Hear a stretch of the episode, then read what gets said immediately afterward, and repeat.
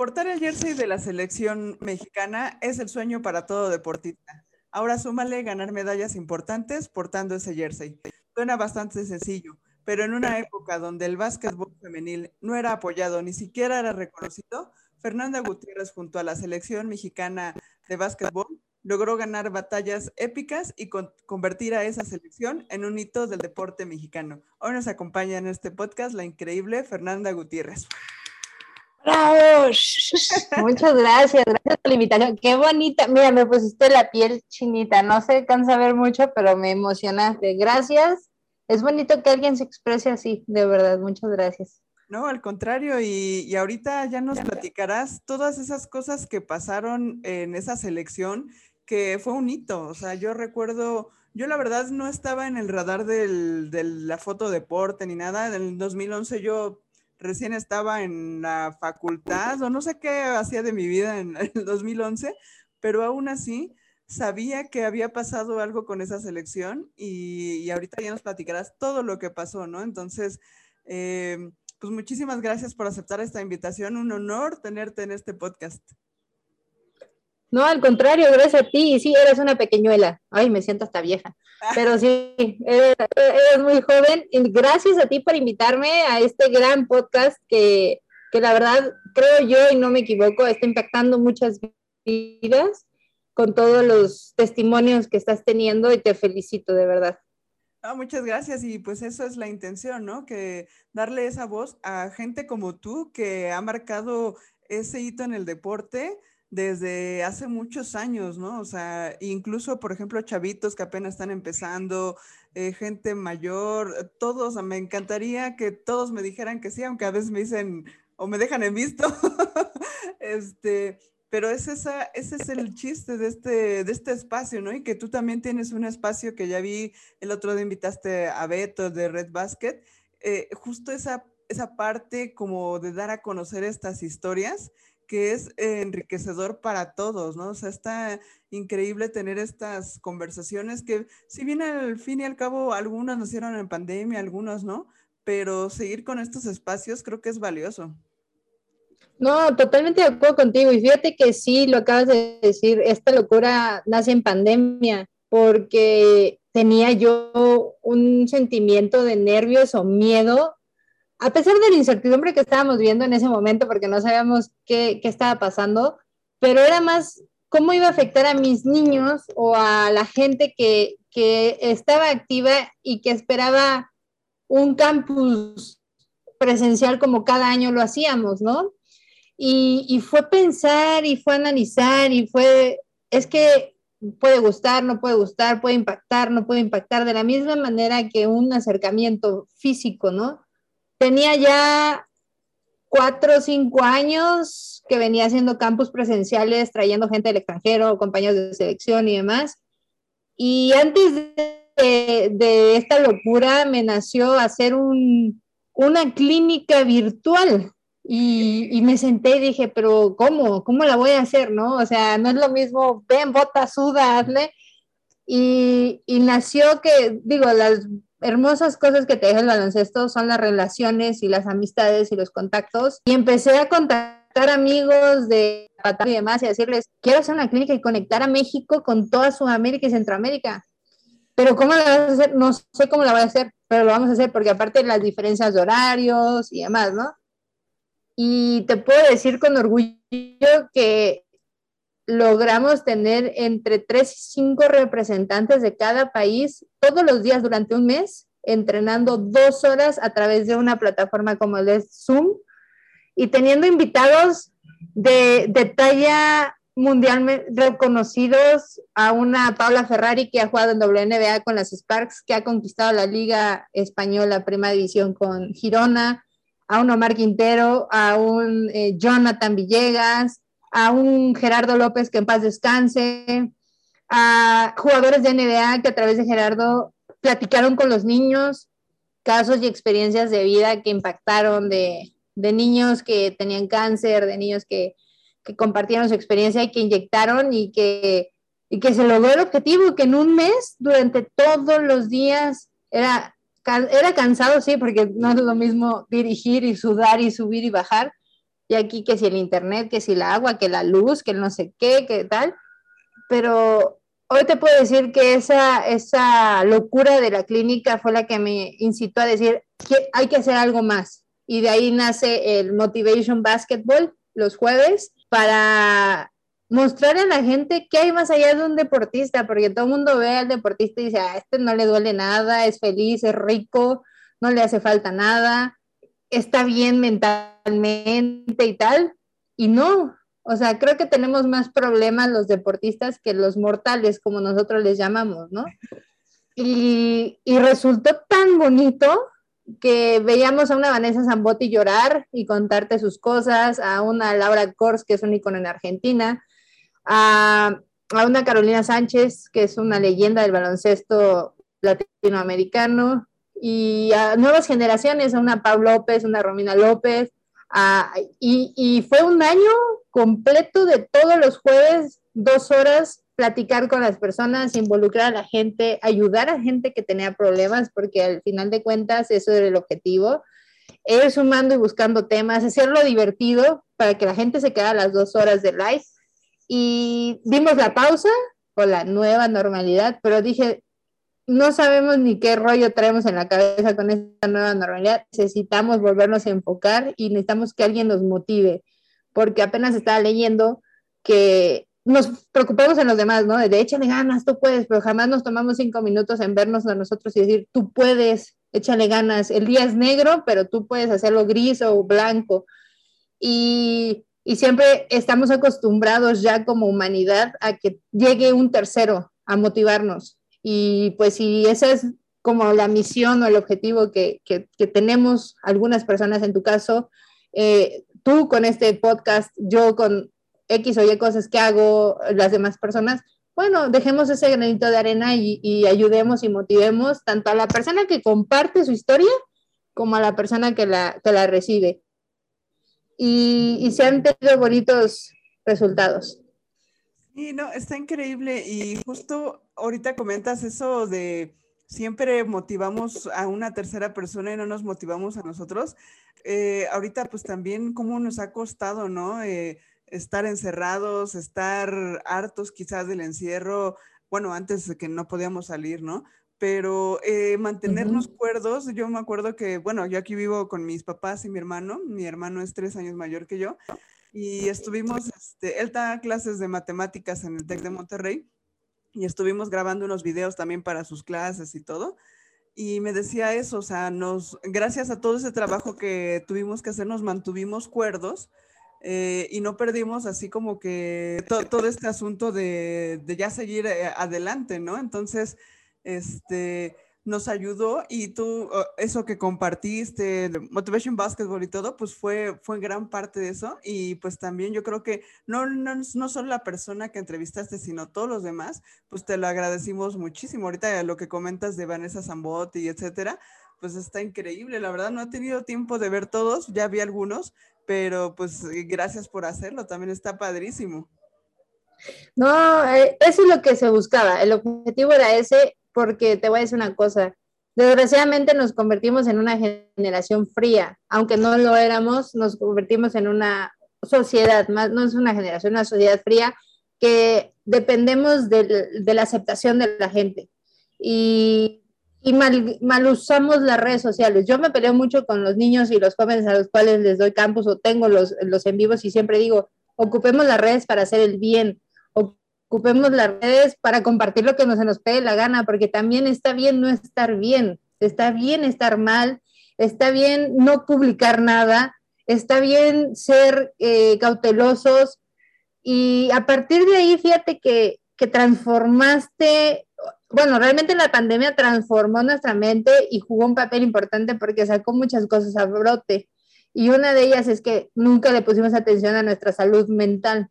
Eh, encerrarnos a la digo, me imagino que tú eres como yo, que no puede estar quieto y que tiene que estar subiendo, bajando y haciendo mil y una cosas, y que te tuvieran en, en tu casa encerrada y, y, y, no toques y no hagas y no tal, y era gritar de desesperación porque qué voy a hacer, y, y, sobre todo verte reflejada en esos atletas olímpicos, porque también fue algo que nos marcó un, un terrible miedo de movieron las Olimpiadas, entonces que va a acabar el mundo, entonces nos vamos a morir todos los zombies, bla, bla, bla, bla, bla.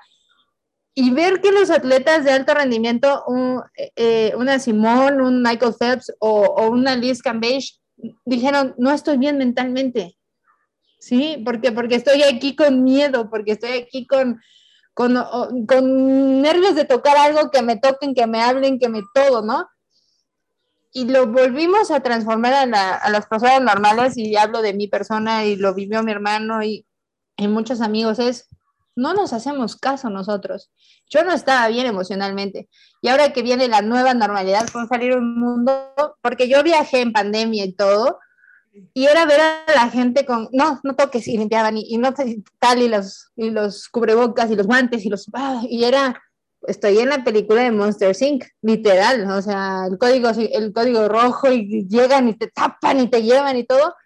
Sí, literal, o sea, creo que nos hizo darnos cuenta que no somos superhéroes, que, que somos más sentimiento que músculos y, y que también salió mucha gente mala en al mundo, ¿sabes? Como que la gente mala tomó fuerza y la gente buena no es que haya perdido fuerza, pero se vio tan vulnerable mentalmente, físicamente, que permitió muchas cosas. Entonces, la gente como tú, como yo y como cualquier otra persona que esté escuchando esto en su trinchera, transformó y ayudó a que ese, ese escudito protegiera las mentes de los niños o de las personas más vulnerables. Entonces, creo que la misión se está cumpliendo poco a poco, ¿no? como dices, eh, tal cual lo describes, ¿no? Eh, ese asunto de salir como Monster, Monster ¿no? De, de ya tocaste algo y ya todos encima de ti tratando de desinfectarte, ¿no? Es que a mí, te voy, a, te voy a decir una cosa, a mí me tocó cuando fuimos a Nueva York, fuimos a vacunarnos eh, porque por, por la medicina que, una patología que yo tengo, no podía inyectarme con las que estaban inyectando aquí en México y me tuve que ir a vacunar allá y pasó algo que un señor estornuda y todos así, ¿no? Y mi hermano y yo como, pues, pues bueno, chilangos, pues ay, pues señor estornuda, pues salud, ¿no? Pero toda la gente así. Entonces ves que la niña jala a la mamá y todo, dije, ahorita nos van a caer y a todos nos van a mandar cuarentena y nos van a tener así, ¿no? Y sí, literal como Monster Inc., literal. Qué chido. en la pandemia, pues sí, estuvo todo vueltos locos, pero finalmente pues logramos medio salir de eso. Y eh, pues justo esos recuerdos, ¿no? Que nos quedaron con la pandemia y ahora eh, ahora sí vamos a platicar de ese gran recuerdo que tú tienes, que tienes muchos, porque sí, ayer que estaba viendo tu currículum, tu palmarés, todo eso que has hecho, dije, ¿cómo va a conseguir una sola foto para comenzar platicando? Porque dije esto, luego lo otro, y luego no sé qué, y luego, o sea, 20 mil cosas que, que has logrado en tu carrera como basquetbolista y bueno, profesionalmente y personalmente, pero dije, ¿cómo va a conseguir una foto, no? Para hablar, o sea, una sola imagen. Y pues sí, obviamente vamos a hablar de muchas cosas, está increíble. Pero comencemos con esa foto donde tú estás con el balón Molten, el doradito bien bonito, y estás con tu chamarra de Guadalajara 2011. Platícanos sobre esa foto. Uf, fíjate, esa foto dice tantas cosas para mí que, que solo la gente que sabe de fotografía, y tú, tú me podrás corregir, sabrá que expresa mucho sentimiento. Es, un, es una manera, primero, de, de agradecerle a ese, a ese balón, aunque no fue con el que se jugó, pero agradecerle ese balón, el haber aparecido en mi vida, el, el haber sido ese compañero en los momentos más difíciles de mi vida y que apareció justo en el momento preciso donde estaba yo por decidir el camino del bien y el camino del mal, ¿sabes? Eh, fue acordarme de tantos sacrificios, de agradecerle a la vida el tener la familia que tengo, a los papás que tengo, que son el apoyo incondicional, que el haber perdido a dos seres queridos en una concentración previo a, ese, a ese, esa contienda, y hablo un año antes, justo, simbró mucho en mí, porque Cuando a mí me convocan la primera vez que fue para los Panamericanos en 2007, al escuchar que los siguientes Panamericanos iban a ser en Guadalajara, yo me fijé una meta y era, voy a jugar todo el ciclo olímpico para cerrar en mi país y que mis papás me vean y mi familia me vea, ¿no? Esa era mi idea. Pero pues uno nunca cuenta con que hay altibajos, que hay muchas cosas y muchas piedras enormes en el camino. Y una de ellas fue en el 2010 cuando mueren mis abuelos. Eh, una murió en febrero, mi abuela, y mi abuelo muere en, en mayo. Y, y es, o sea, fue, yo no quiero ir porque cada vez que me voy se muere alguien, ¿sabes? Y cada vez que me voy pasa algo y, y fue, fueron las lecciones de vida que te va dejando todo, ¿no? Y fue una vez que se sentó mi, mi papá y me dijo, es que el show debe de continuar y la vida no te va a esperar y la vida no te va a decir, sí, Fer, cuando dejes de llorar, ahora sí, ¿no? Y fue irme con mucho miedo a esa concentración porque yo sabía que si yo no iba a esa concentración, no me iba a ir a Panamericanos, ¿sí? Porque era el centro, centroamericano y centro básquet de Mayagüez yo sabía que no iba a ir, que ahí, iba, ahí se iba a acabar todo, ¿no? Entonces voy y cuando ya pasa todo para regresar al tema de la foto, fue agradecer mucho eh, ese, ese mensaje o ese consejo que mi papá me dio en ese momento, muy frío, muy cruel, pero muy real. Y, y fue también decirle gracias a toda la gente que nunca ha creído en mí.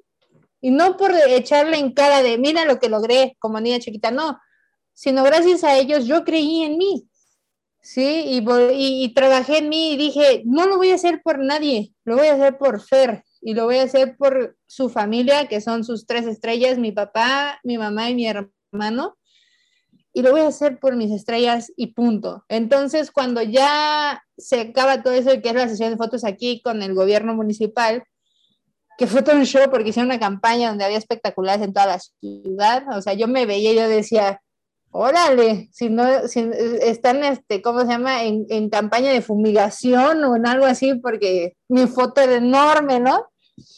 Y, y fue dar gracias, porque apareció en mi vida algo tan hermoso que me dio tantas cosas y me ha dado tantas cosas como lo es el básquet.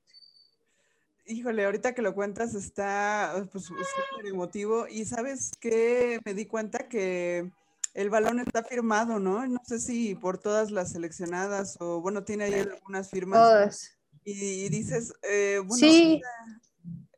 E, ese, ese balón, esa selección, como mencionaba al principio, marcó un hito en el, en el deporte mexicano, porque eh, sin apoyos, sin siquiera reconocimiento, sin nada, lograron una cosa épica, ¿no? Que, que sí marcó muchísimo y, esa foto, verte con tu medalla en la, en la siguiente foto que me mandaste, ver todo ese agradecimiento que ahora comentas, que ese es justo eso es el asunto, ¿no? O sea, tú ves una foto y dices, no sabes qué hay detrás de todo lo que está pensando en ese momento la persona de la foto. Y ahorita que dices, bueno, es que pasó esto, pasó lo otro, está súper increíble que nos cuentes esto ahorita. Muchísimas gracias. No, al contrario, gracias a ti. Son de las pocas cosas que comparte uno, porque al final de cuentas, como te digo, al, deportista eh, de alto rendimiento, pues siempre lo catalogan como el superhéroe, el que, no el que no duele, el que tiene que rendir, el que tiene que ganar siempre, el que no puede tener momentos malos, momentos tristes. Y, lo que comentabas ahorita, sí, el balón está firmado por todo el coaching staff y por todas las jugadoras. De hecho, a todas nos dieron balón y un que no supo a oro. Y, y, está ahí guardado. De hecho, fue de los primeros balones que Molten sacó dorados.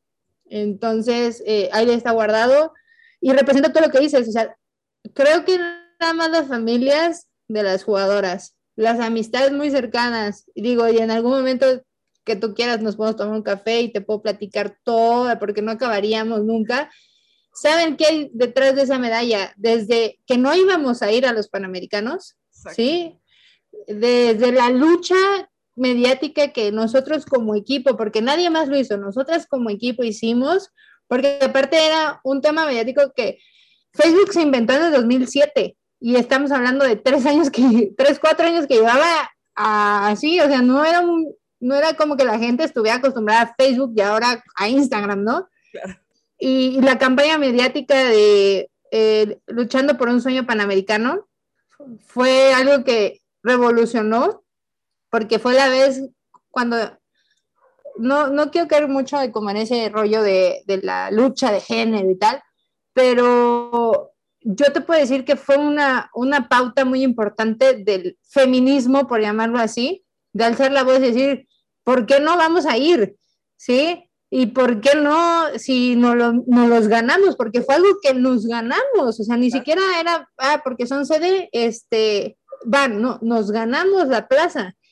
Y era, no vamos y, y ya sabes la lista de castigos que se le venían a México en el baloncesto desde categorías inferiores hasta mayores y hombres y mujeres y ahora sí que arremetían contra todos y parejito, ¿no? Y fue tocar puertas y fue y fue tal, y a mí nunca, nunca se me va a olvidar esto que, que, te voy a contar. Terminamos un entrenamiento previo a, a irnos al preolímpico en, en, Neiva, íbamos un cuadrangular que nos habían invitado previo al preolímpico, y estábamos eh, en las instalaciones de Tequila, algo que la verdad siempre le voy a tener mucho cariño y agradecimiento porque nos abrieron las puertas para entrenar allá, ¿sí? Estábamos en el, en el área del fisio, estaba Erika, estaba yo y estaba, ay, no me acuerdo quién más estaba. Había otra persona, no me acuerdo quién era. Y entra Sergio con un teléfono. Y sí, sí, sí, ahorita te la paso. Sí, no sé qué. Y le da el teléfono a Erika. Entonces Erika contesta y se pone a llorar. Y ella dije, ya pasó algo, ¿no? O sea, ya veníamos así como arrastrando la toalla todas y sí, ha pasado algo, no sé qué. Y entonces grita, es que no me lo puedo creer que sí vamos a ir. O sea, cuando dijo eso, creo que a todos se nos olvidó que estábamos dolidas y molidas, decía, sí. Y, fue colgar el teléfono, abrazarnos todos y decir, lo logramos, pero ojo, sabíamos perfectamente que las 12 que íbamos al preolímpico no iban a ser las 12 que iban a ir a Guadalajara, porque también es otra de las partes que la gente no conoce. Después del preolímpico vinimos a otro preselectivo al cenar entonces, nadie teníamos nuestro lugar seguro, nadie. Teníamos lugar seguro para el preolímpico, pero para el otro nadie, pero estábamos felices porque ya habíamos logrado eso. Y, pasó y fue a hablar cada quien a su casa y decíamos ahí, y entonces empiecen a ver porque pues decían no compramos boletos y compramos boletos y vamos, no vamos así, ¿no? Claro. No compres boletos porque venga otro preselectivo y quién sabe si va a quedar o en el transcurso, como todo deportista, te puede lastimar o no sabemos, ¿no?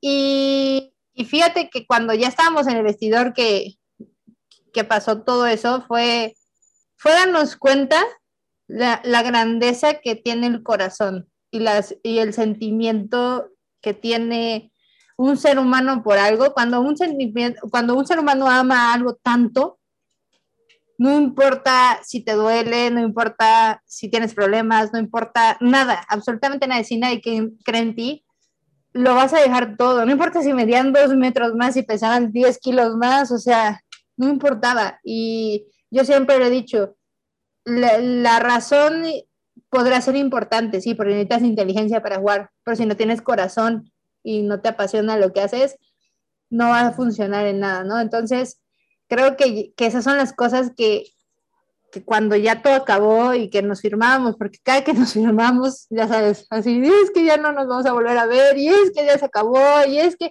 hicimos ahí, es que no me lo puedo creer, porque todo fue después del juego, o sea, ahí fue todo el show, ¿no? Fue, ¿sabes lo, o sea, ¿sabes lo que acabamos de hacer? Y todos nos veíamos y no, es que no sabemos, que, o sea, entró el, en ese momento el que era el, el gerente general de Molten en México, es que saben lo que acaban de hacer, chicas, y nosotras, pues jugamos, ganamos medalla. No, es que acaban de marcar historia, o sea, después de 35 años, marcaron historia. Y en eso sale el tema de Gloria Morfín, una gran mujer y gran basquetbolista. Y fíjate lo que es la vida. Su hija, Azucena, estuvo con nosotros y se ganó la medalla 35 años después. O sea, su mamá se gana la medalla y ella se ganó la medalla. Oh, imagínate la historia que había ahí, ¿sabes? No manches, no, es que no, no, no tenía ni idea y que lo cuente alguien que estuvo dentro de, está, está maravilloso. Eh, ahora entiendo, o sea, por qué ganaron esa medalla. O sea, el corazón, las ganas, eh, el esfuerzo por ir, eh, las palabras de la cucha cuando recibió con llanto la llamada de sí vamos. Ahora entiendo por qué ganaron esa medalla y ahora entiendo que esa medalla fue de oro o fue de lo que sea, de diamante, fue increíble. Más, más que ganar una medalla fue la culminación de todo lo que pasó para cada una de las integrantes. O sea, no nada más la cucha, no nada más tú, no nada más Brisa, no nada más la chica que comentas que, su mamá había ganado. Para todas sufrieron y ganaron y llegaron y lo lograron. O sea, esa medalla no fue de plata, esa medalla fue de platino, si quieres. Es que eran varias generaciones juntas. Vamos a, eh, vamos a partirlo así. La generación era Abril, La Cucha y Sonia Ortega. Ok. Sí, la siguiente generación que venía atrás era Brisa, era yo, era, a ver, Brisa, Mailén, era la gringa, era, oh, me falta, espérame, Brisa, Mailén, Nadia Vips, este, y de ahí venía la generación nueva, que era Laura Núñez, era Sofi, las chiquitas. Entonces, eran tres generaciones y a eso añádele que dentro del coaching staff teníamos a una Mirta, que era una referencia al baloncesto femenino a nivel universitario con la Watch, ¿sí? Y teníamos atrás, bueno, venía, digo, no, no de mérito el, trabajo de, de Ray Santana, pero hablando de la generación mexicana del baloncesto, pues estamos hablando de la historia del baloncesto, ¿sí? Y que yo te puedo decir que haya sido bueno o malo lo que se vivió en experiencias, el que entras a la villa, ay, son las de básquet, ¿no? Ay, ahí van las de básquet, saludos a las de básquet, así. Pero cuando, y, las de básquet, y las de básquet, y sonábamos, y cuando ganamos medalla, nunca me voy a olvidar cómo llegó una Laura Sánchez a decir, ah, no, yo vengo a ver qué es cierto, ¿sabes? Y nos tomamos una foto, o encontrarnos a un Rommel y a una, a una Paula Espinosa en ese momento que estaban así, y que te dijeran, es que, ¿qué hicieron? O sea, o sea, literal, o sea, ¿qué pasó? Y a la misma gente, o sea, Dan, te puedo decir que nunca me imaginé ver lo que en un documental de los Bulls cuando van entrando al gimnasio en una final y que la gente por fuera le estén pegando al camión para que te asomes y lo saludes. Así era. No. Y que tuvieron que cerrar alrededor del codo y poner pantallas porque ya no había boletos. Órale. Y que dejaron de ir al soccer por venir al básquet. O sea, ese grado. Y fue como, wow, o sea, y ver a las niñitas chiquitas y decirte, es que yo quiero ser como tú, y ver a la periodista que ibas en el, en de medios y te abrazé y te, colgaba llorando, y es que no sabes lo que nos acaba de hacer sentir, y a los fotógrafos, y a los tal, porque aparte, si algo nos ha caracterizado siempre a los mexicanos, y voy a hablar de mi, de mi persona, es que yo saludo hasta el que limpia, como el que me lleva el agua, a todo mundo lo trato por igual. Y, ellos, ¿me puedo poner tu medalla a ver qué se siente? Y póntela. Y la señora que estaba preparando la comida en el code, yo salí muerta de hambre y dije, sí, pero regálame una zanahoria. Hacemos intercambio, le digo, ¿sabes? Entonces tengo mi foto con mi zanahoria y la señora con su medalla, con la medalla puesta, pues. Entonces, son muchas cosas que nos marcaron como generación y que pensamos nosotros que fue el parteaguas para que las generaciones de hoy luchen como están luchando por, por un lugar, ¿sabes? En todo sentido. Llámese selección, llámese liga estudiantil o liga profesional, todas alzan la voz y digan, si estas 12 monas que no tenían, ni siquiera teníamos las redes sociales como ahorita, uno, porque no tenemos internet. Dos, eh, nadie conocía a muchas más que, pues si yo jugaba estudiantil, me conocían los de estudiantil y si no conocían así. Hoy creo que se dieron cuenta que si esas personas que tuvieron tantas carencias lograron algo, luchando y uniéndose, sin importar si se llevaban o no, sin importar nada, lucharon por un solo objetivo y se logró y se hizo historia. No, o sea, justo cuando estaba escribiendo el intro que que pues obviamente trato de agarrar un cachito de, lo más importante de la persona, del entrevistado. Y dije, es que esta fue la generación de oro, la generación de oro tal cual de, del básquetbol femenil, o sea, eh, no recuerdo alguna otra generación mayor que haya hecho un logro tan importante. Obviamente con muchas trabas, de siempre el básquetbol femenil ha estado pésimo, si el varonil está mal, ahora imagínate el femenil, ¿no? Pero justo es lo que te iba a preguntar, o sea, ¿tú consideras esta generación la generación de oro del básquetbol femenil? Híjole, ese es un título muy fuerte y, muy grande, porque decir generación de oro, luego, se me viene a mí la generación de Argentina que ganó las Olimpiadas, ¿sabes?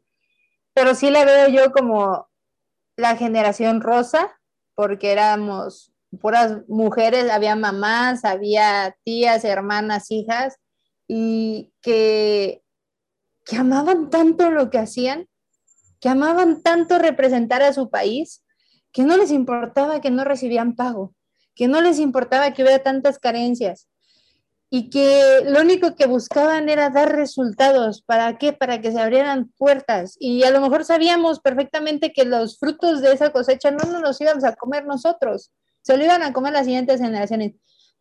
Pero era tanto el amor por nuestro país, tanto el amor por, por estar en un comité olímpico, por por representar a tu familia, porque el uniforme dijera tu apellido, porque, o sea, era tanto ese amor que no nos importaba, fíjate, voy a sonar muy fría, pero no nos importaba publicar en nuestras redes sociales nada, o sea, tú te puedes meter de 2007 y no van a encontrar nada. Ahorita ya subimos que los recuerdos y qué tal, y, y van a decir, oye, pero antes no subíamos nada, eran tres sesiones diarias de entrenamiento de casi tres horas cada sesión, más los extras que le ponías porque si te tocaba quedarte a tirar, eh, perfeccionar tu movimiento, perfeccionar tu fuerza, tu condición. Digo, yo toda mi carrera estudiantil jugué de poste. Cuando llegué de selección tuve que aprender a jugar de alero, porque yo no era de las altas. Entonces, me tuve que volver más rápida, me tuve que mover más, más, más rápida mentalmente también. Eh, tuve que eh, eh, perfeccionar mi tiro de tres, porque yo no tiraba de tres, tiraba de media, las llaves, como buen poste. Pues tuve que aprender a tirar de tres, tuve que aprender a penetrar, tuve que aprender a hacer fintas para asistir, ¿sí? Perfeccionar todas esas cosas. Y eso es lo que cada quien trabajaba. Nosotros desde ese entonces sabíamos que el baloncesto era multifacético, que la una tenía, la uno tenía que jugar, saber jugar como poste, el poste tenía que saber jugar como uno, y así todas sabíamos las posiciones de todas, y te estoy hablando de hace más de, de 10 años que no había evolucionado el básquet como está ahorita, y tuvimos que aprenderlo así. Y, y te vuelvo a repetir, yo creo que parte importante de eso era el amor y lo que significaba ser, estar en selección. Hoy no menosprecio ni critico a las generaciones ahorita, pero creo que no van con la misma convicción ni con el mismo amor como íbamos antes. Antes te decían, es que vas a estar dos meses concentrada, no vas a ganar un peso, porque no vas a ganar un peso, eh, te toca desembolsar a veces, vas a tener uniformes parchados, te van a dar un uniforme de entrenamiento que tienes que lavar dos veces al día porque hieden y caminan solitos ya los uniformes, y, y, te ibas, y te ibas y, y, lo disfrutabas y sí te enojabas, mentabas madres y te parecía injusto, pero nunca te salías de ahí. Y hoy las generaciones no es que no valorizan tanto qué significa ser de selección, pero también ya conocen más sus derechos, ya conocen más cuánto vale. Y, creo yo que en el, proceso de reconocer estamos disminuyendo el amor y la pasión y el decir, güey, hace 10 años, 11 años, este, ellas quisieron transformar la mentalidad, lo logran un poquito, pero faltaba que las siguientes generaciones lo hicieran para que tomara más fuerza, ahí creo que se rompió un eslabón y no hubo esa continuidad, que es lo que hoy nos hace falta. Sí, que siguieran empujando, ¿no? Si ya habían logrado un escaloncito, pues que siguieran empujando aún más, ¿no? Pero de ese amor que hablas y la, la pasión con la que lo comentas se nota, eh, me gustaría saber de dónde viene. Tú, obviamente, vámonos ahora sí, vámonos a ponernos en tus sneakers, en tus zapatos y vámonos a este, Tehuacán, Puebla, donde tú naciste. Eh, ¿Cómo eras eh, de chiquita? ¿Cómo, tengo entendido que tu papá este, jugaba básquetbol, entonces, pues como por ahí viene ese amor, pero toda esa pasión y todo ese amor desde chiquita lo tienes. ¿Cómo conociste el básquetbol? ¿Cómo eras tú de pequeñita? Ay, pues mira, era cero, era cero girly. O sea, siempre andaba con mis shortcitos, mis jerseys grandes, era súper fan de, del Shaq y de Jordan y de todos ellos. Y yo no quería ser basquetbolista. O sea, sí, si nos ponemos en mis tenis, yo hubiera preferido tener tacos de fútbol que, que, tenis de básquetbol. Pero sí, yo amaba, o sea, yo jugaba con hombres, soccer y era delantera y me encantaba meter goles y tal. Pero eran otras épocas, digo, eso es algo que también agradezco ahora y es el, el tema de la evolución mental. O sea, no era bien visto que una niña jugara soccer en ese tiempo. No había oportunidades, no había nada. Y Tehuacán eh, en ese tiempo, pues era una, yo le digo mi pueblito bicicletero, ahorita ya es mi ciudad bicicletera, pero solo habíamos 400 mil habitantes, o sea, tú pasabas de la vía y ya no había nada, no había nada que hacer. O sea, había dos cines de permanencia voluntaria, había dos, un club deportivo y tan tan, para contar. Entonces, pues era la época en que empezaban así las fiestas y, a sonar muy fuerte el tema de drogadicción aquí, bla. Y es lo que, pues yo creo que a mí me gustaba el, el tema del choque y me gustaba rasparme y tal. A mí, te digo, no me gustaba el básquet. Mi papá todos los fines de semana nos ponía a su, a su estilo, a su manera rudimentaria, nos enseñaba baloncesto. Entonces era, es que una hora conmigo y después hacen lo que quieran. Eh, pues ya, la hora, ¿no? Y ahí nos poníamos. Ya para mis 12 años yo ya medía casi un 80. Entonces, pues sí, ya era un monstruo. Y fíjate que yo creo que el amor nace en el Inter donde mi hermano casi muere y el papá de mi mamá lo, lo, lo desahucian. Entonces, mi papá trabajaba todo el tiempo, eh, mi mamá era papá y mamá.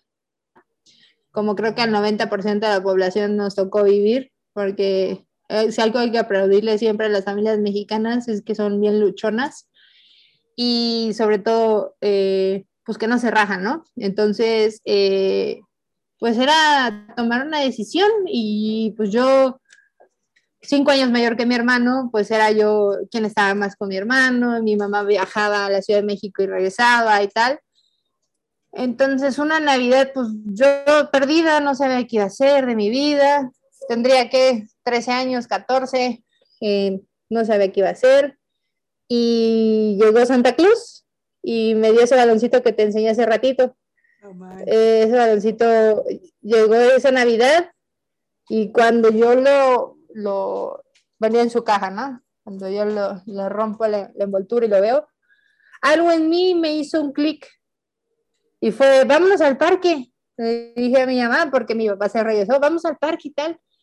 Y algo me hizo clic, entonces poco a poquito yo me sentía bien cada que lo agarraba. O sea, yo veía que mi mundo era con muchos problemas y mi manera de desconectarme era yo abrazaba mi balón y me quedaba con mi balón o me ponía a botarlo. Y el simple hecho de escucharlo a mí me inyectaba algo, me causaba algo, o tirarlo a la pared, porque pues yo estaba así, entonces eh, ahí fue donde, te digo, hizo clic en mí algo y poco a poco fue, fue creciendo ese amor y esa pasión porque tenía problemas y en vez de tirarme la depresión o beberme 10 mil cervezas o irme de fiesta o tal o, o darme un pasón de, de, coca, me, me iba a agarrar mi balón y me iba y me tiraba horas, horas hasta que ya no aguantaba, llegaba aquí a tu casa, me bañaba y me quedaba bien dormida. Y era, era parte de, de mi, ¿cómo se puede decir? De mi medicina. Era mi droga favorita, por decirlo así. Por eso cuando tengo que retirarme, me costó tanto trabajo, porque me... Y yo decía, o sea, literal, la abstención de, un, de una persona adicta le pasa a un deportista. Sí. Entonces yo estaba así, por eso es que guardo con tanto amor todo este trabajo, por muchas cosas, y ahora mi balón, me siento, hago mi música, la misma playlist que escuchaba antes de los juegos, y ahora se me balón. No hay mejor medicina que eso.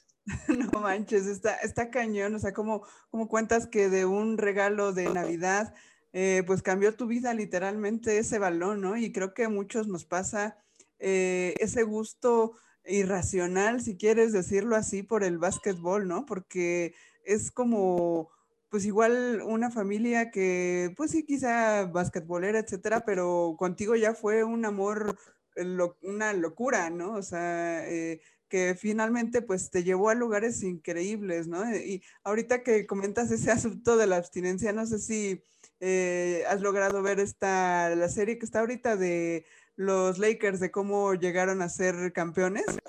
Eh, este, ¿Sí?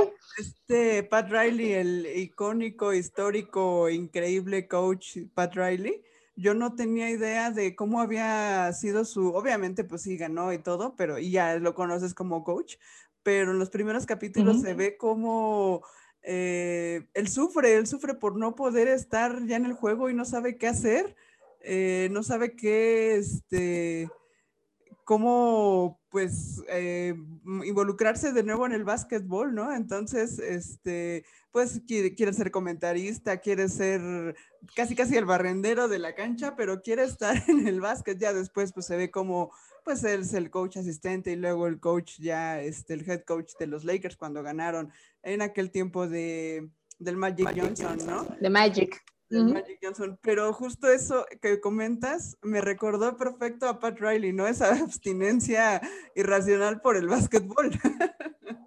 Sí, yo te voy a decir una cosa, a mí me retiran en el 2015 y yo dos años dije, no, o sea, no quiero ver balones, no quiero ver nada y, quiero sacar esto, ¿no? Y le buscas cómo sacarlo, pero es que sí, o sea, es una adicción. O sea, literal, ya después cuando consultas con un profesional, cuando empiezas a leer, cuando te involucras en muchas cosas, te das cuenta de que así como te enseñan a entrenar para volverte un atleta de alto rendimiento y, y lograr tus objetivos y demás, no te enseñan la parte más importante que se llama desentrenarte porque todo como la vida tiene su ciclo, ¿no? Digo, yo en la época donde yo me, me retiran, yo estaba llegando al clímax de la curva, porque hay, después te lo voy a compartir si quieres, existe una, una curva en la mujer atleta donde dice que su grado de madurez mental y físico llega a partir de los 30 años.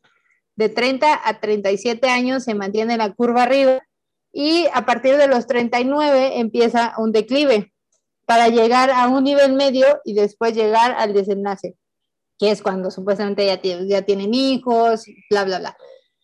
Entonces, eh, tuve que estudiar mucho, así como existe la tanatología para aprender a, a, desprenderte o despegarte de, de, tus seres queridos cuando parten, existe una parte no como tanatología, pero es como el coaching ontológico que, que maneja esa parte de, de cómo despegarte sin anestesia. Es un libro de Walter, no me acuerdo el nombre, que después si quieres igual te lo comparto.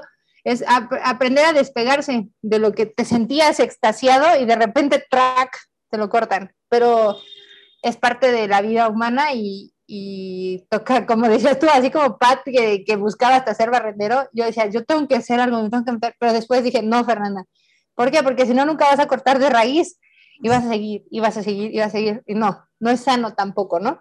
Sí, no.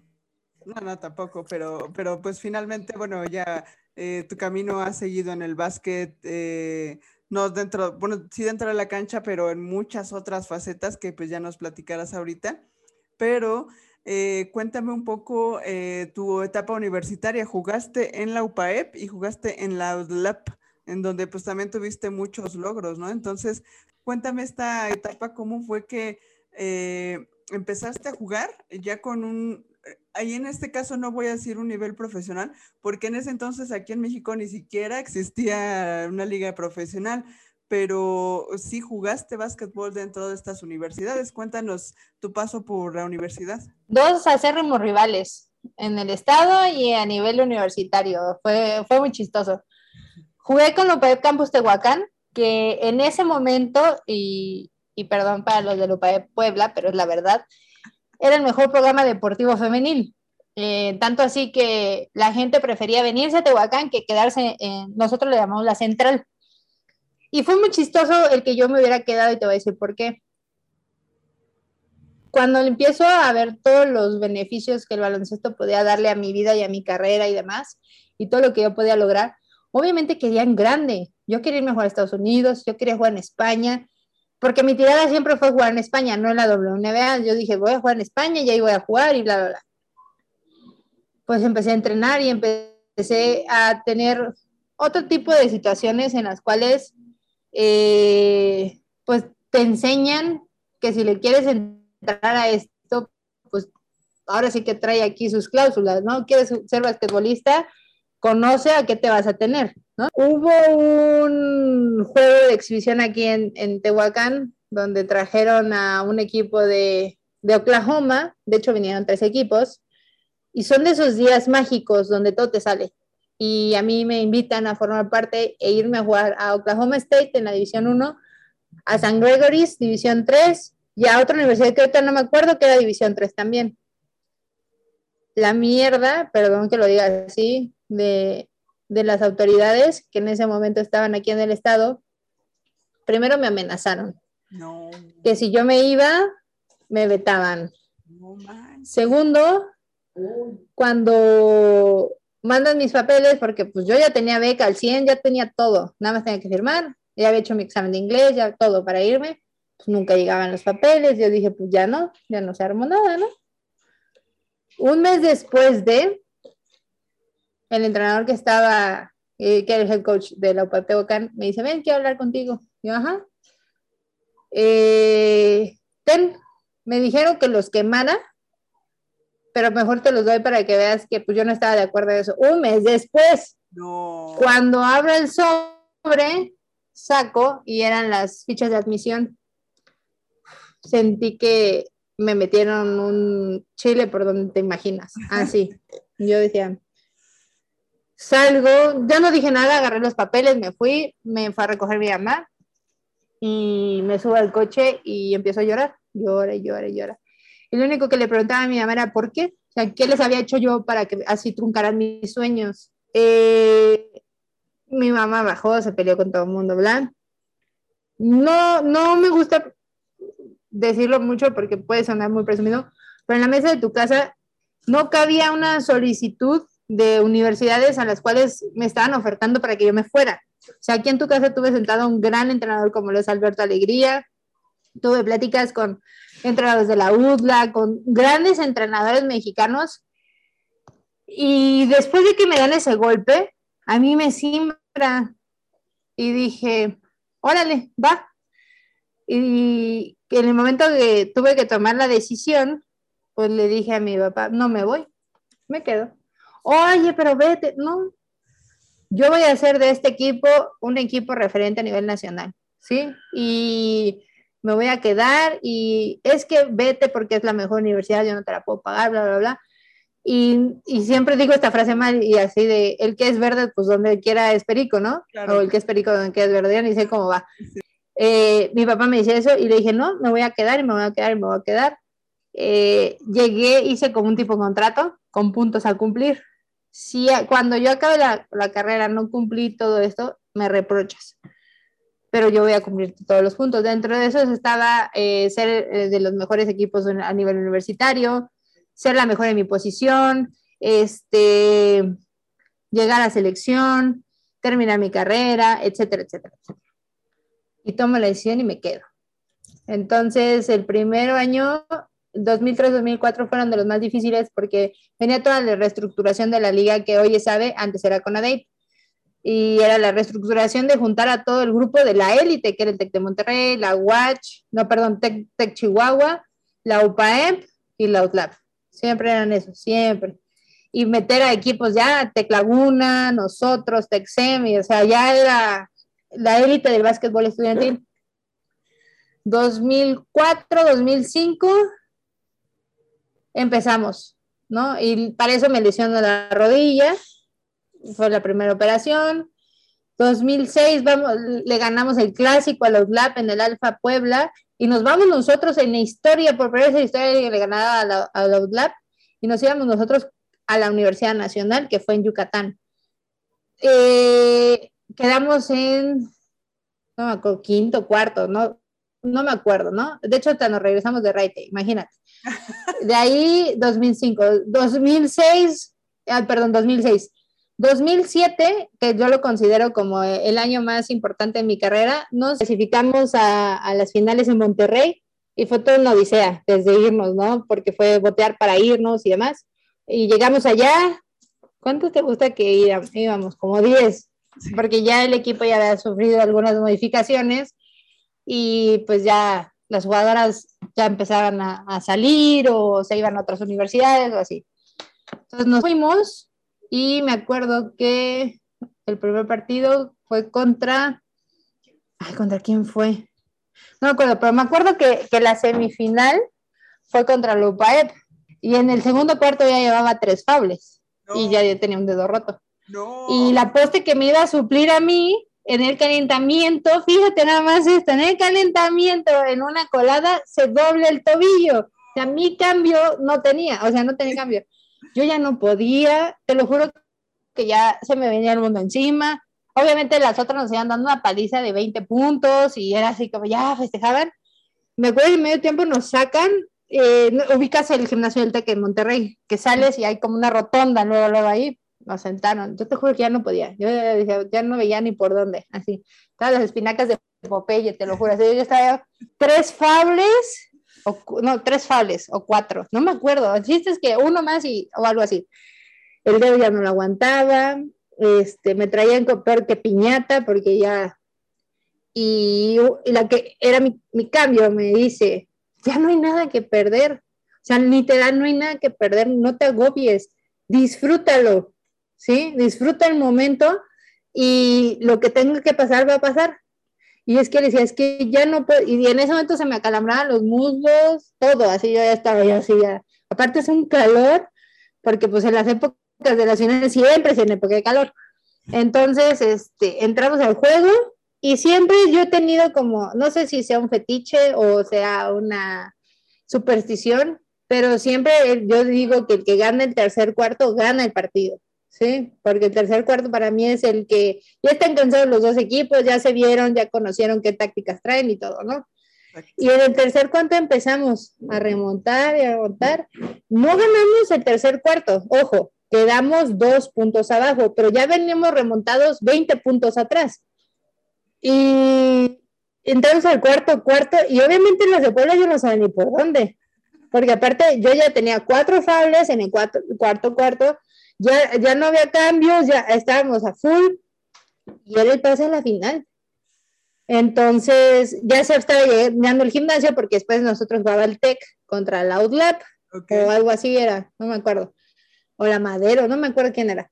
Del punto es que se, quién sabe qué pasa, y el cuarto cuarto, todo nos cayó, la defensa, ya no sabían ni por dónde, nada más nos agarraron a golpes y, y tal, y ganamos y pasamos a la final. Cuando pasamos a la final fue así, o sea, wow, ¿sabes? O sea, somos el mejor, el segundo mejor equipo ya del país en escuelas privadas, en su sistema de básquetbol, ¿no? Sí. Pasa y la final íbamos, tal, tal, pues obviamente el equipo de Monterrey siendo casa, teniendo equipo completo, pues nos gana por cinco puntos, ni siquiera fue por mucho, por cinco puntos nos ganan y quedamos segundo lugar y ahí me nombran a mi cuadro ideal en mi posición, la mejor cinco. Entonces había dos del TEC, que eran Cristian Pardo y Ale Delgado, una de UPAE Puebla, que era Anne Rentería, una de la UDLAP, que era, ay, se me fue el nombre, Lorena Alcázar, creo que se llama, y yo, y ya, ¿no? Regresamos, porque fíjate nada más, pasaba una semana y era la Universidad Nacional en Monterrey, pero como no teníamos dinero para quedarnos una semana, nos regresamos en camión, que son como 20 horas de Monterrey acá. Llegamos aquí y gran fiesta y gran todo, porque ya, o sea, tal y todo. Pues era así, prepárate, porque ahora nos vamos otra vez a la universidad. y ahí te vamos.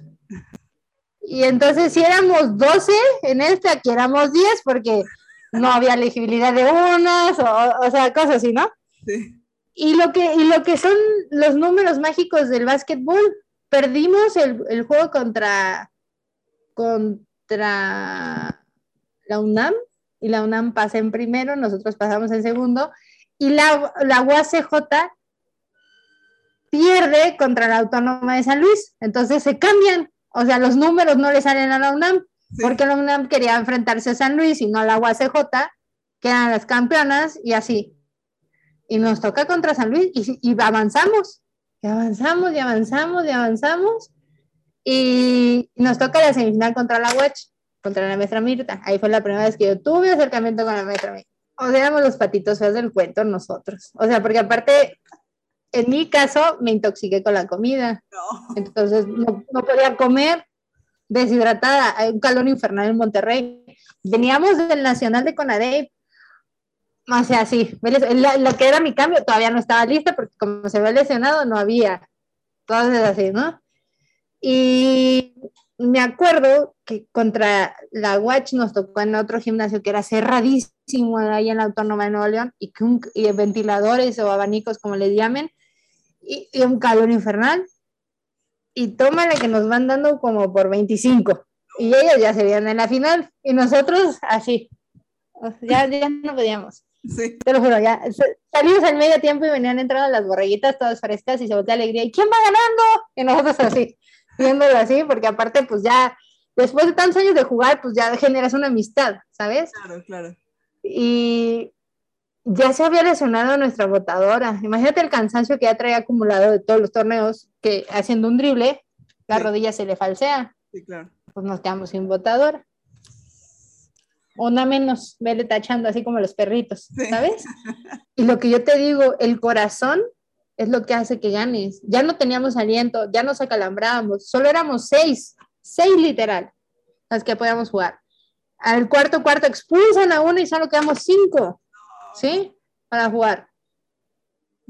y la remontada de 25 puntos hicieron que ganáramos por 10 puntos. No manches. En un gimnasio que no se la creían. O sea, ¿cómo? Un equipo de 6, un equipo de chaparritas y, y, gana, y pasamos a la final contra, contra las borrellitas. Obviamente para la final, pues ya, así fue de ya, por favor, hacemos nuestro máximo esfuerzo, pero ya, o sea, ya. Entonces, ese era año de universidad, pero ves que las mujeres tenían una sanción y no iban a universidades mundiales hasta ese año todavía. Peleamos, hablamos, me acuerdo que fuimos Ale, Jenny, iba yo y no me acuerdo quién más y nos acorralamos a los de Conde y llévenos, es que vean, nos los ganamos, o sea, ya, o sea, no, pues no y no y no. Y pues ya, nos venimos entonces éramos segundo lugar de Conadep y segundo lugar de universidad. Estamos hablando que éramos el segundo mejor equipo del país. ya, ¿sabes? De una eh, universidad de 400 alumnos, una matrícula de 400 alumnos. O sea, imagínate el grado de impresión. Hacen gran fiesta, gran show, gran guateque, y entonces en la ceremonia se para el entrenador y dice, pues yo quiero eh, compartirles algo que para nosotros está marcando historia y bla, bla, bla y pone el reflector del cañón y yo la neta soy bien ciega. O sea, si no tengo lentes no veo de lejos. Y ese ya no lo llevé. O sea, no lo llevé. Entonces yo estaba así, yo ni veía, veo para qué estoy viendo. Y la que estaba junto a mí, que era la poste, que a mi cambio, me dice, güey, no manches. Y yo, ¿qué? Es que ve, y yo, pues no veo. O sea, dime. Y, ese, y ese documento que estaban mostrando era la convocatoria para la preselección de Río 2007 y me estaban convocando a mí. Ajá. y fue así de, no, o sea, no, sí. Y cómo, o sea, y, nunca había salido de mi casa, de mi pueblito, o sea, y voy a una preselección, ¿cómo? Y era una preselección de tres meses con más de 50 viejas que van a luchar 12 lugares, ¿sabes?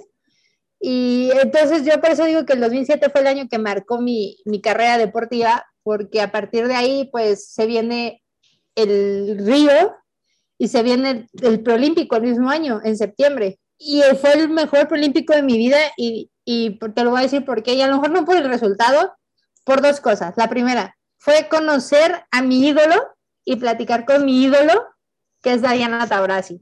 Oh. Así. De, nos quedamos en el volamos, mira, es muy chistoso.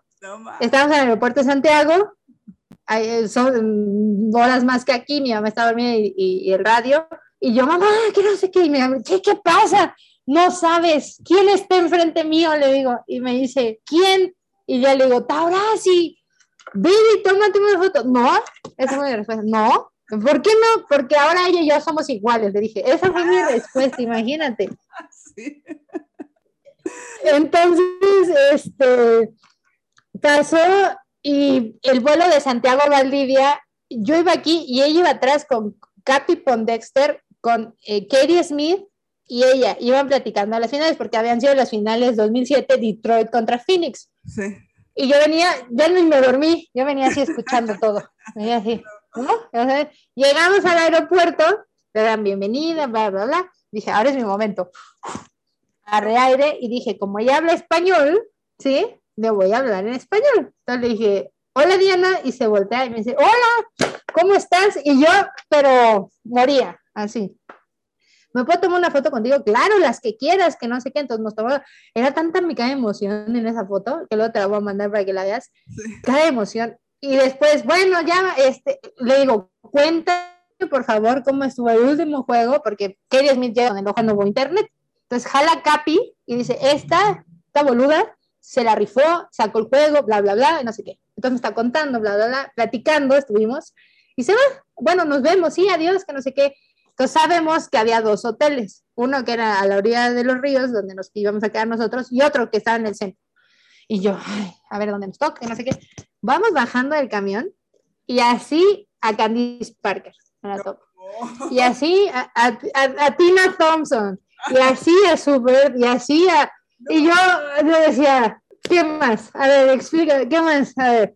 La entrenadora, no sé si te acuerdas de ella, que fue la campeona con Seattle, una altota que en paz descanse también, la maestra de Super, la que la, la jala al equipo, estaba, ella iba, de, iba Don Stanley de, de asistente, que ahora es la, la, mejor entrenadora de universitario.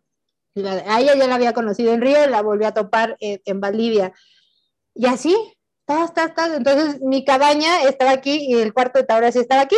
Entonces comíamos juntas, desayunábamos, cenábamos, platicábamos, de, tomábamos el té, veíamos los juegos, todos juntos.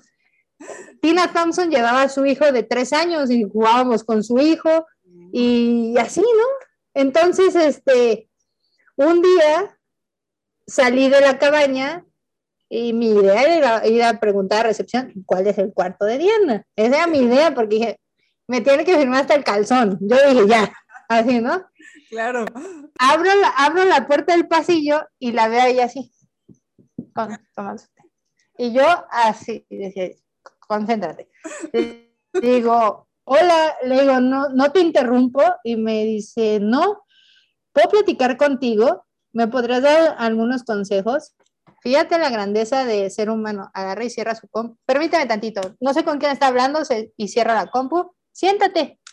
Dime, y le digo, primero quiero decirte que, que, soy tu mega fan del mundo, o sea, tengo todos tus videos, eh, eh, parte del estilo del juego mío eh, es gracias a ti y tal, ¿no? Segundo es, pues traigo un par de preguntas que a mí sí me hacen mucho ruido, porque pues tú siendo la mejor jugadora del mundo para mí, quiero saber qué haces tú. Y pues eres un referente. Y y se empieza a reír y me dice, a ver, la primera, ¿cómo le haces para controlar los nervios? O sea, porque juegas en gimnasios con 10.858 personas y yo con dos, yo estoy así que me estoy haciendo pipí, ¿no? ¿Cómo le haces? Y me dice, muy sencillo, disfruto lo que hago. Wow. Sí. Y, y no dejo que, que, los nervios me ganen, porque los nervios son parte de disfrutar lo que haces. Es esa adrenalina, es lo que te hace que, que tengas esa adrenalina para jugar. Ok, y le digo, después, ¿cómo, cómo eres tan sencilla, ¿cómo trabajas esa humildad? ¿Sí? Porque fácilmente me puedes haber dicho, es que estoy concentrada, no me hables, estoy así. Me dice, es que si yo olvidara el lugar de donde vengo y las raíces y todo lo que ha costado a mis papás y, y hacia dónde quiero ir, perdería el enfoque y la esencia de quién soy. Entonces, el poder compartir momentos con personas como tú o con otras personas, pues es lo que a mí me inyecta a ser mejor jugadora y mejor persona dentro y fuera de una cancha, ¿no? Y le digo, y, y estábamos plática y plática, y ya le llaman para irse a cenar. Y digo, espera, espera, la última pregunta. ¿Cuándo, sabes que ya llegó el momento? Y me dijo, el día, que de, el día que dejes de disfrutar lo que estás haciendo, ese momento llegó. Claro. Ahí es cuando te das cuenta que ya llegó el momento. se para, me da una palmada, me da la, me da choca, me dice, nos vemos en la cena y se va. Me quedé pensando todo lo que me dijo y la última frase la cargo siempre conmigo y la comparto en las ponencias que doy a veces o tal. Y es cierto, o sea, si no disfrutamos lo que hacemos, no lo hagas, porque no está valiendo la pena, ¿sabes? Entonces, fíjate, nos vamos a ver el final, lo que son las cosas, y esa es una de las cosas que me quedó así como, me volteó con tu y le digo, es en serio, ya acabó esto. Porque ellos ganan, le ganan a ese Cuba impresionante de años, y yo porque amo Romí y vamos a la, la jalo, la llevo al entrar y digo, no, la tenemos que ver, yo no me puedo ir si así. Este, y, le, y en eso ya están listas para irse y se voltea y le digo, ¿qué? ¿Ya se van a festejar? Y entonces se mete entre él y yo y nos agarra así, vámonos, y nos empieza a jalar hacia el camión. nosotros íbamos en el camión cuando llega el presidente, en ese momento Jorge, y nos jala las dos así, ¿a dónde van? Y se voltea Diana y le dice a Jorge, van a ir a festejar con nosotros, déles autorización para que vayan. No, tenemos junta, y yo así, pero así. Entonces, si tenemos juntos fueron dos minutos, le dije, no podías haberlo dicho otro momento. Entonces me dice, pero nos vemos regresando, no te preocupes, porque de ahí había la fiesta de clausura. No la volví a ver, ya no la volví a ver. Pero son de las cosas que te digo que gracias a eso la puede conocer, ¿sabes? No, no, no, es que ahorita que estabas contando todo eso, o sea, mi mente vuela a, acompañarte en ese momento y, ver tus nervios y ver, eh, imagínate, o sea, yo me, he puesto a pensar muchas veces qué pasaría o qué le preguntaría yo a Michael Jordan, que pues obviamente es mi máximo en la vida. Eh, igual, o sea, me gustaría sentarme con él a platicar como tú lo hiciste. O sea, no nada más de, ay, fírmame el autógrafo y hay una foto y ya la selfie, no o sea, tú aprovechaste el momento y dijiste, es mi momento de platicar con la persona que tanto admiro. Y, como dice ella, ¿no? O sea, esa humildad que tiene, pues está cañón, ¿no? Eh, que, cerró su computadora y se puso a platicar contigo, a una chica mexicana que quién sabe quién era, etcétera, y, y la persona que ya era ella, ¿no? O sea, está, está muy cañón y, y, y, neta, gracias por comentar todo esto porque o sea, me siento como en una película de básquetbol, ¿no? O sea, toda tu vida es una película de básquetbol, o sea, eh, hace ratito que una vez que nos regresamos de ride, o sea, ya me imagino la selección cuando, cuando pasó eso, cuando te lesionaste, cuando nada más quedaban cinco, cinco jugadoras en la cancha, cuando remontaron, cuando el, el gimnasio lleno por ver a las del TEC de Monterrey, ahora eh, este capítulo con Diana Taurasi. O sea, no, no, no.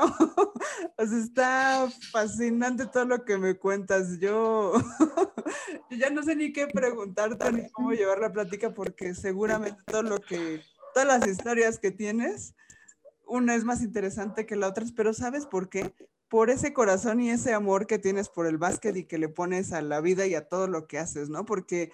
Gracias porque no, no cualquiera tiene como que esa pasión al contar las cosas y esa pasión al, al, al, momento, al recordar sus momentos que ha vivido, ¿no? Entonces, eh, ahorita que nos cuentas eso, pues obviamente yo digo, bueno, ¿cómo te fue en la universidad? ¿Cómo te fue? Pero todo eso que has vivido, o sea, no nada más fue como te no. sino fue, es una historia increíble. y es que ahí viene la parte donde te iba a comentar que es el, el trascender, o sea, el que me daba miedo de trascender, decir, después de un web que sigue. Y obviamente te empiezan a meter ideas de, puedes jugar profesional. Y yo te voy a decir una cosa, de 2007 a 2008, 2009, que fue cuando ya acabé aquí, tuve tres ofertas para irme a jugar a Europa. Y fue mi mamá, mi papá de sentarme y no te vas a ir. Oye, pero no te vas a ir pero es que son mis oportunidades. No, me dice, primero acaba la carrera, porque el deporte se va a acabar y la carrera no. A mí entrégame tu papelito y después haces lo que se te pegue la gana. Y yo no lo entendía y me enojaba y decía, oye, pero pues es que imagínate, a lo mejor de ahí, digo, vuelvo a ver a mis ídolos y vuelvo a jugar contra mis ídolos y tal. Y, y me decía, no, y no lo entendía yo, hijo, me hice un berrinche, me acuerdo ese día, porque fue, ya estaba todo, ya querían que me fuera y no, no te vas, ungía como mi representante, no, no te vas, no te vas, no te vas, no te vas, black. Me quedo y me voy a, a las aztecas, que es el acérrimo rival de Lopa. Y cuando ubicas a Joel Reynoso. Sí, claro, claro. Y hoy nos llevamos súper bien y, y, voy entrando y se me queda viendo, ¿y tú qué haces aquí? Así, así fue bienvenida. Tú tienes plumas, no tienes penacho. Las plumas son porque eres un ave, no, tú no así, de la rivalidad. Y entonces me empiezo a reír. Le dije, pero me vas a terminar queriendo y me vas a terminar viendo como de tu hermana aquí. No, pero carrilla, ¿no? No fue fácil porque pues es el acérrimo rival, ¿no? Claro. Eh, pero fue de las etapas más bonitas de mi vida porque ahí fui campeona universitaria en mi primer año, porque conocí a gente maravillosa y porque también tuve una de las lecciones más grandes de vida que marcó mi, mi, mi pauta, que fue darme cuenta cuando a una universidad pues ya no le eres servible o no eres legible como le pasa al 99% de los universitarios, de que ya no eres legible, te quitan la beca y sale, ¿no? Inter de que me pasa a mí, pues obviamente otra vez el por qué a mí, por qué a mí, por ya sabes, ¿no? Y es en el 2010 y me sale la opción de irme a jugar a Qatar. Fíjate lo que es la vida, o sea, se acaba esto y, y me sale irme a jugar a Qatar y digo, pues me voy. Y ahí viene el trance que te digo yo previo a los Panamericanos, de darme cuenta de, va, ahora voy por mí, voy por mí, voy por mí, ¿no? Y, y sí, o sea, no ha sido fácil la carrera, no ha sido fácil mi vida, pero creo que también cada persona, tú tienes tu historia, también no ha sido fácil, pero aprendí algo en el andar, que está bien quejarse y está bien sentir y está bien alzar la voz, porque tan, es tan importante tu historia como la mía, ¿no? Y que al final de cuentas tu historia y la mía van a sumar y hacer clic para, para, para motivar a alguien. Y, y sí, si me hubiera vuelto como muchos compañeros, amigos, resentidos de me quitaron y me voy a dedicar a X o Y, pues sería una más de un montón, cosa que a mí nunca me ha gustado. Siempre me ha gustado sobre, digo, se nota, ¿no? Que no me gusta ser como cualquiera. y, y es parte de la vida, si no, si no tomas esos riesgos, no vas a saber lo rico que es al final del camino tener las recompensas que tienes.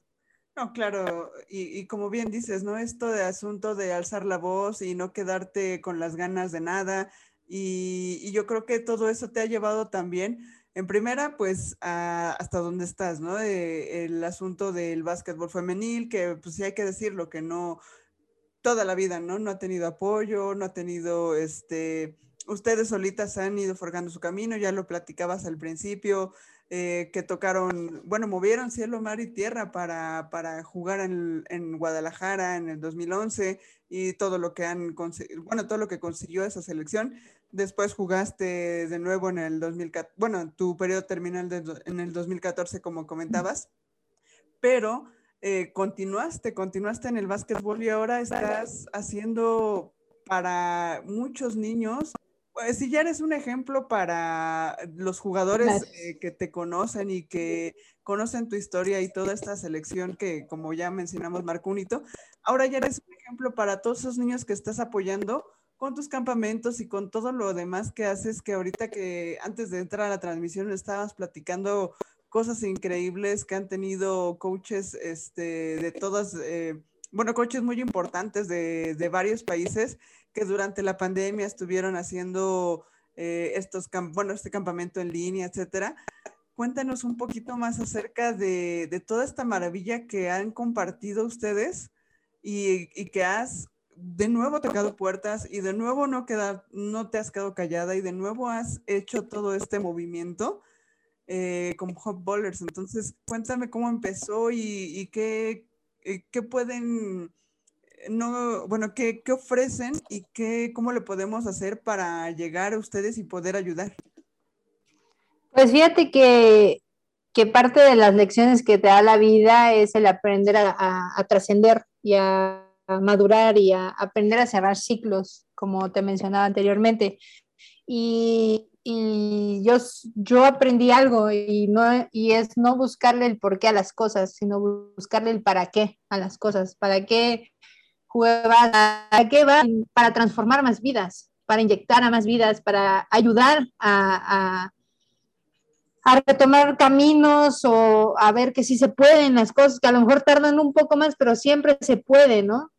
Y Top nace a partir de, de, una fusión con un grupo de personas maravillosas que se suman al proyecto de la consultora deportiva eh, Rincón Deportivo y, fusionan eh, la labor de la asociación civil con el proyecto de campus, eh, clínicas y academias, con la finalidad número uno, que es mostrar que el deporte es como la vida y la vida es como el deporte. Y, a partir de ahí, empezar a transformar pequeños nichos en, en la población, tanto en México como en Centro como en Sudamérica, eh, y, darles una mano ayuda, porque no es que nosotros seamos expertos en la materia, pero si algo nos caracteriza es que los valores bien cimentados que te dan en casa, que es lo que nosotros transmitimos, va de la mano con el sentimiento de tú y yo somos iguales, tú y yo merecemos las mismas oportunidades, tú y yo vamos a caer, nos vamos a dar en la torre, nos va a doler, pero nos vamos a poder levantar y nos vamos a levantar con más fuerza. Y, sobre todo la filosofía que yo comparto es, tú puedes ser la próxima o el próximo, la próxima Fernanda o el próximo Iván Rangel o Andrés Nachón o José Luis o Toño o Luis, en el sentido de que cuando Fer empezó su carrera no hubo quien le diera la mano pero aquí tú vas a tenernos a nosotros para darte la mano. Ojo, ¿qué quiero decir con esto? No es que te vamos a facilitar la vida, no es que te vamos a evitar momentos dolorosos. Lo que sí vamos a lograr es empezar a abrirte una visión diferente de hacia qué camino tienes que elegir con base a las experiencias malas que nosotros vivimos para que tú no sufras tanto, porque parte de la vida del ser humano es sufrir para volver a reír y para llorar y para tal. No hay una vida perfecta. Entonces, eh, los valores y la convicción del proyecto ha sido tan impactante que, hemos transformado vidas, que hemos transformado entornos, que hoy puedo salir a la calle en los lugares que hemos ido. Y te voy a decir algo y me llena de mucho orgullo el que yo iba cruzando por la calle y se, y se lanza corriendo un joven y se me abraza y me dice, coach, porque aparte nos dicen coach y le digo, no soy coach, pero bueno, gracias, llámame coach de coach ontológico, ¿no? Pero no así, coach, gracias a usted obtuve mi beca en la secundaria tal, ¿no? O gracias a usted ya me va bien en la escuela, o toparte con papás y que te digan, gracias a usted mi hijo ya hace su cuarto, o ya lava su ropa, o ya no contesta, o ya se alimenta bien.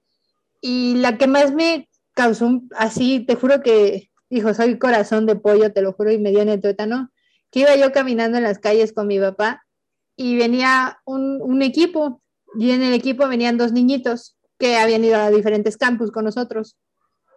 Y venían con el papá, habían venido de un torneo, porque venían bajando de un camión, estaba el camión, y entonces veníamos nosotros, y yo de metiche, soy bien metiche, entonces estaba yo, ¿de qué serán? Porque vi balones de básquet y yo así, ¿de dónde? No sé y se lanza corriendo un niñito, traía su medalla.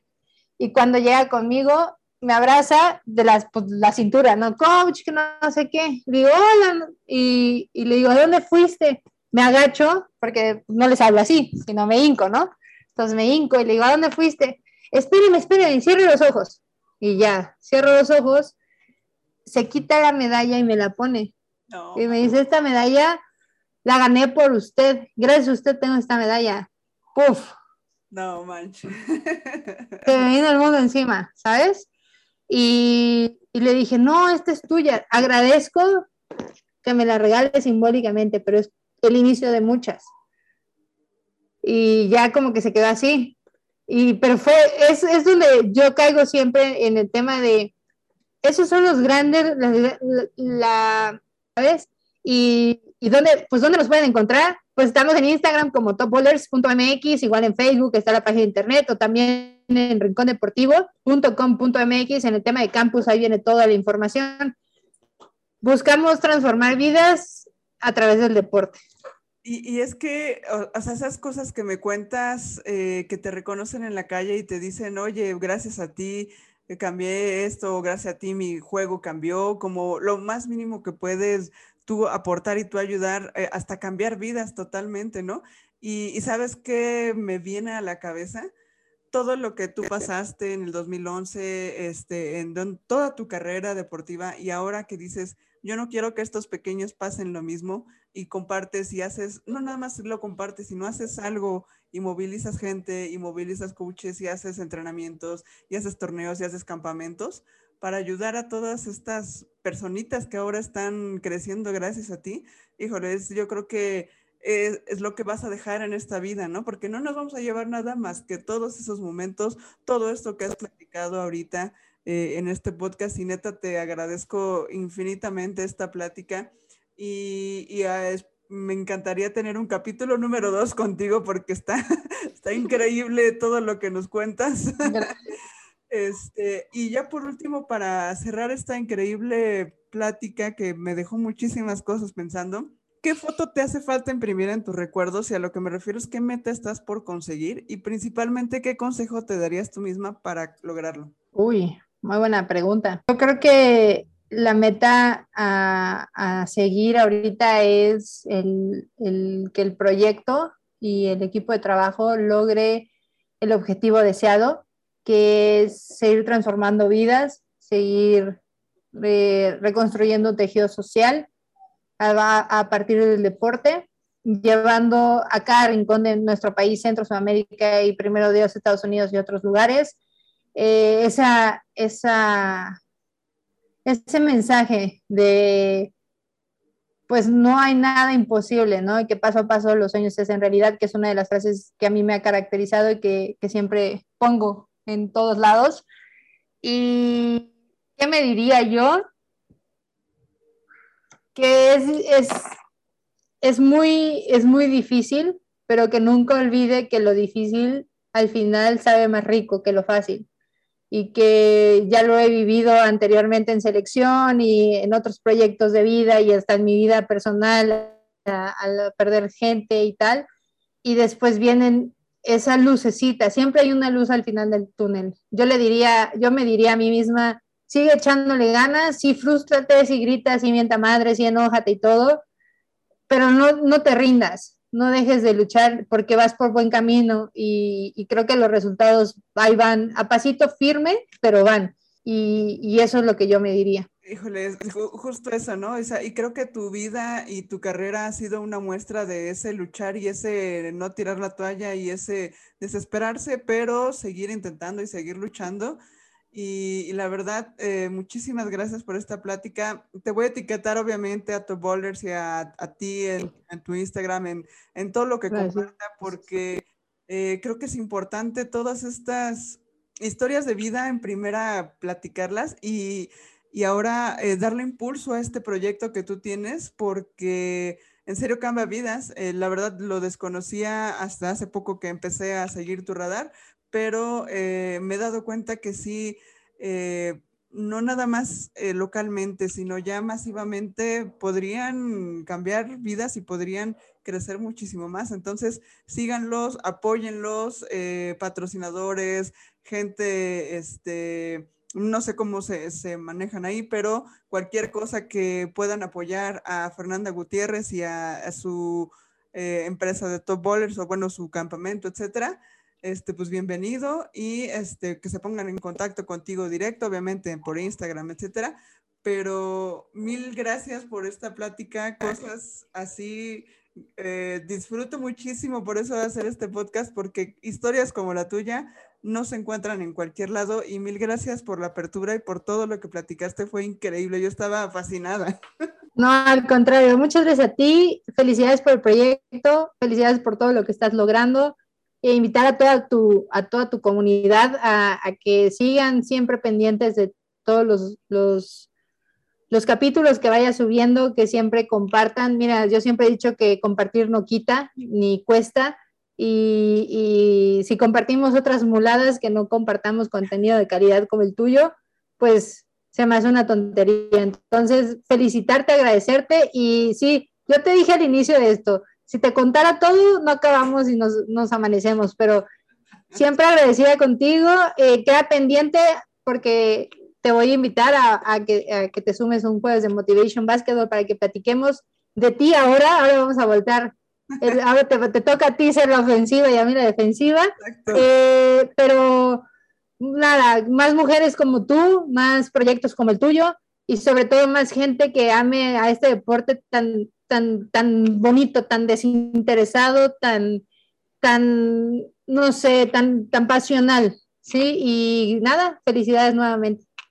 Exactamente, eso es pasional, ¿no? Si eso es algo que nos identifica a ti y a mí, yo creo que es eso. Y pues muchísimas gracias por tus palabras. Claro que sí, nos vemos ahora del otro lado tu, en tu Instagram, en tu Instagram Live.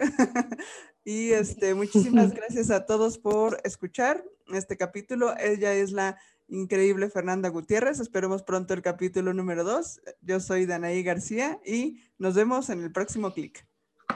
Gracias, bye bye. si te gustó este episodio, compártelo en tus redes sociales.